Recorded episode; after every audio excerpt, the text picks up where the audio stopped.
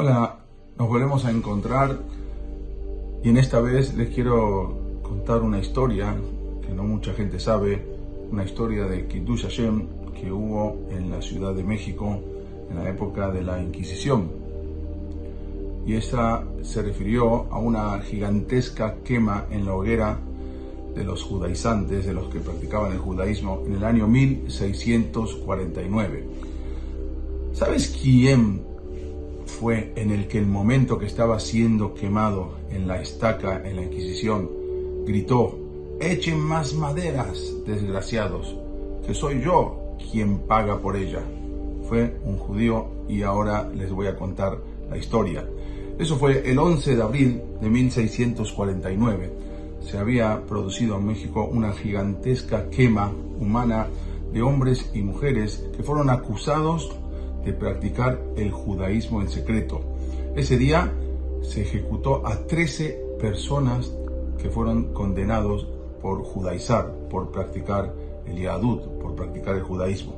Sus cuerpos fueron quemados con los restos de otros 57 acusados de judaizantes que murieron también en espera de su juicio. Eran parte de un grupo de 109 encarcelados. Todos los 109, menos uno de ellos, habían sido juzgados por practicar en secreto el judaísmo. Uno de ellos se llamaba Tomás Treviño de Sobremonte. Ese era el nombre que tenía, obvio, para no llamar la atención.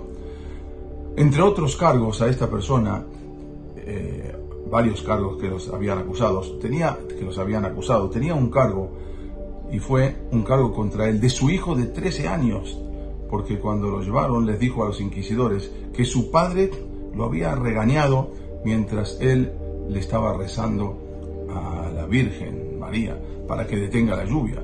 De acuerdo con los registros que se encuentran ahora, hoy en día en la Inquisición, Tomás Treviño fue acusado de haber dicho a su hijo, cállate tonto, que Dios no tiene mamá. Y así fue como lo acusaron a él. La plaza de donde México donde hoy se encuentra el, eh, el Zócalo y un poco más atrás del Zócalo, la plaza relucía con mucho esplendor y tenía, albergaba a 18.000 espectadores que estaban esperando ver consumir en el fuego los cuerpos de los judaizantes, de los acusados de judíos. Tomás Treviño era de una familia noble, de una familia rica, tenía un inquebrantable compromiso con el judaísmo y con Hashem. Entonces él afrontó su final en la hoguera con tanto Mesirut Nefesh, con tanta entrega de su alma al Creador y con tanta dignidad que hasta un popular poema mexicano del siglo XIX describe el momento. Se dice que cuando le ataron a él, lo ataron a la estaca, y lo rodearon las llamas de fuego, entonces Tomás Treviño gritó a sus verdugos, echen más madera, desgraciados, que soy yo quien paga por ella. Porque encima, con todo su dinero todavía hacían, preparaban lo de la hoguera.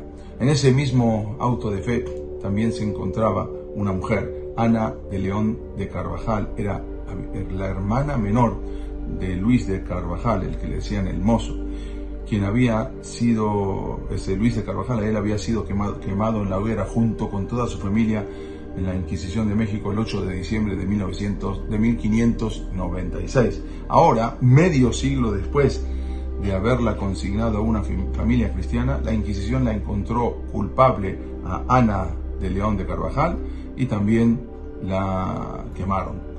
Según relataba un cura que estaba en ese momento, él escribió, ella observaba escrupulosamente la festividad del Shabbat y siendo aún prisionera, esta malvada vieja ayunaba y rezaba día y noche y se encomendaba al Dios de Israel. Miren hasta dónde ellos se cuidaban de cumplir y aún que ya la habían capturado y la habían liberado, vuelve otra vez con todo el Mesirut Nefesh, con toda la entrega a cumplir el Shabbat. Ella también, Ana de León Carvajal, también fue quemada viva en ese auto de fe eh, el 11 de abril de 1649.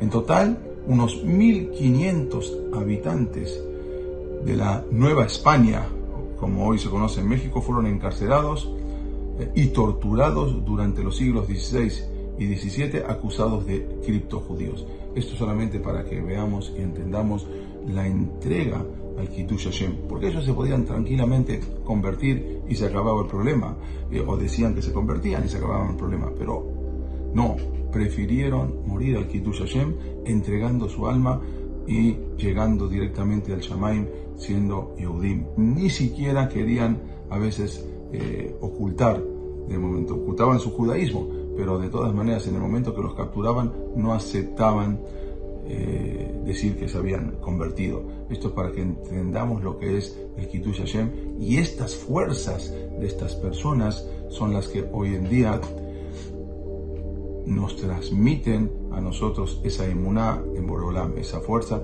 para poder seguir adelante. Y si hay un judaísmo muy fuerte en México, es por esta clase de personas que se entregaron en su momento al Kitush Hashem. Nos vemos en la próxima clase. Muchas gracias. Saludos a todos. Gracias.